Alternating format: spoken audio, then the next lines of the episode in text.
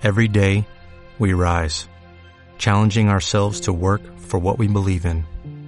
At U.S. Border Patrol, protecting our borders is more than a job, it's a calling. Agents answer the call, working together to keep our country and communities safe. If you're ready for a new mission, join U.S. Border Patrol and go beyond. Learn more at cbp.gov/careers. Bien. Unidad 1. El derecho penal. Tradicionalmente se han hecho distinciones. El derecho penal subjetivo y el derecho penal objetivo. Respecto al derecho penal subjetivo, es la facultad que el Estado tiene de definir los delitos y fijar y ejecutar las penas o medidas de seguridad. Es el que se llama ius puniendi. Es una facultad porque solo el Estado, por medio de sus órganos legislativos, tiene la autoridad para dictar las leyes penales y es también un deber porque es garantía indispensable en los estados de derecho la determinación de las figuras delictivas y su amenaza de pena con anterioridad a toda intervención estatal del tipo represivo. El derecho penal es objetivo, nos referimos a él cuando hablamos de un régimen jurídico mediante el cual el Estado sistematiza, limita y precisa su facultad punitiva, cumpliendo la función de garantía que justamente con la tutela de bienes jurídicos constituyen el fin del derecho penal. Es el conjunto de normas legales que asocian al crimen como hecho, la pena como legítima consecuencia. El derecho penal objetivo se va a distinguir a su vez en tres puntos derecho material o sustantivo, que contiene las disposiciones de fondo, define los delitos, determina la correspondiente amenaza y regula los principios fundamentales en que se sustenta la teoría del delito. Punto 2. Derecho formal o procesal es el conjunto de normas que determinan el modo de hacer efectivas las normas materiales y de llevar a la práctica la relación delito-pena-delincuente. Y punto 3, derecho de ejecución penal. El derecho procesal penal llega hasta la sentencia definitiva por la que el juez impone la pena al delincuente. Con ello queda cumplido el fin jurídico propuesto por el derecho, pero el cumplimiento material de la sanción escapa a la ley procesal y queda en manos del derecho de ejecución penal. En nuestro país rige por ley la ejecución de las penas, es la ley 24.660 complementaria del Código Penal con vigencia en todo el territorio de la nación.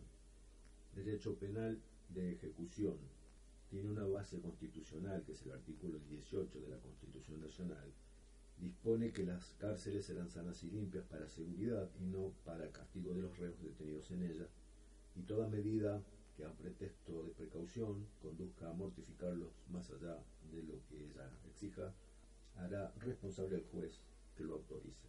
La ley penitenciaria nacional 24.660, que es complementaria del Código Penal que rige en todo el regula la ejecución de las penas privativas de la libertad y tiende a lograr la integración del sistema penitenciario nacional.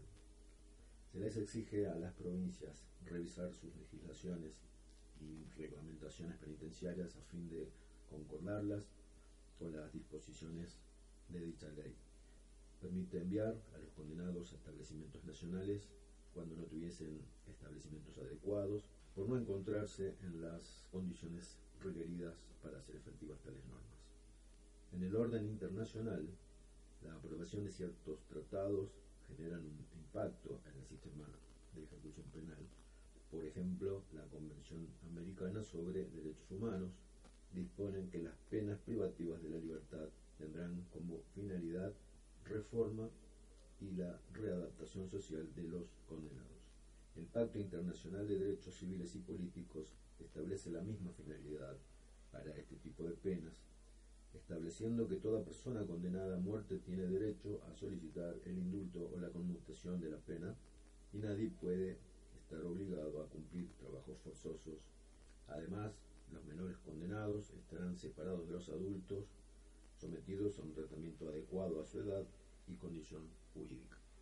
Resumiendo entonces, el derecho subjetivo, el derecho penal subjetivo tiene una definición y el derecho penal objetivo se distingue en tres puntos, derecho material o sustantivo, derecho formal o procesal y el derecho de ejecución penal. Derecho penal sustantivo. Hay distintas definiciones para poder sacar un concepto. Von nos dice que es un conjunto de reglas jurídicas establecidas por el Estado que asocian al crimen como hecho y a la pena como legítima consecuencia. Ricardo Núñez nos dice que es la rama del derecho que regula la potestad pública de castigar y aplicar medidas de seguridad a los autores de infracciones punibles. Sebastián Soler, por otro lado, nos dice que es el conjunto de normas dotadas de sanción retributiva. Y para Carlos Fontamalestra es la rama del ordenamiento jurídico que agrupa las normas que el Estado impone bajo amenaza de sanción, limitando y precisando con ellas su facultad punitiva. Caracteres del derecho penal. Es normativo, valorativo, finalista y público. ¿Por qué es normativo? Porque regula la vida social a través de las normas del deber ser que vinculan un posible hecho a una consecuencia jurídica. Es valorativo porque sus disposiciones contienen juicios de valor alcanzadas sobre la base de una escala compuesta por el interés de castigar determinados hechos que lesionan bienes jurídicos. Es finalista porque persigue la protección de los individuos componentes de la sociedad garantizándoles el goce de los bienes jurídicos. Y es público porque las normas del derecho penal generan una relación directa entre el infractor y el Estado, convirtiéndose este último en el titular de la pretensión punitiva. Cuatro caracteres del derecho penal entonces, normativo, valorativo, finalista y público. Y tres caracteres más serían regulador, sancionatorio y cumpliendo la función de garantía. Es regulador de actos externos. Eso implica ser regulador, porque hace depender la punibilidad de la exigencia de una actuación externa que se traduce en un hecho afirmado en el mundo externo. El derecho penal es un conjunto de ilicitudes definidas que tienen por objeto la prohibición de acciones determinadas y donde queda remarcado, donde no hay acción, no hay represión. Lo vemos en el artículo 19 de la Constitución Nacional. Es sancionatorio el derecho penal, porque lo que hace que una ilicitud sea del derecho penal no es una característica específica de esta ilicitud, sino el carácter particular de la sanción penal que la distingue de todas las otras consecuencias jurídicas del acto ilícito.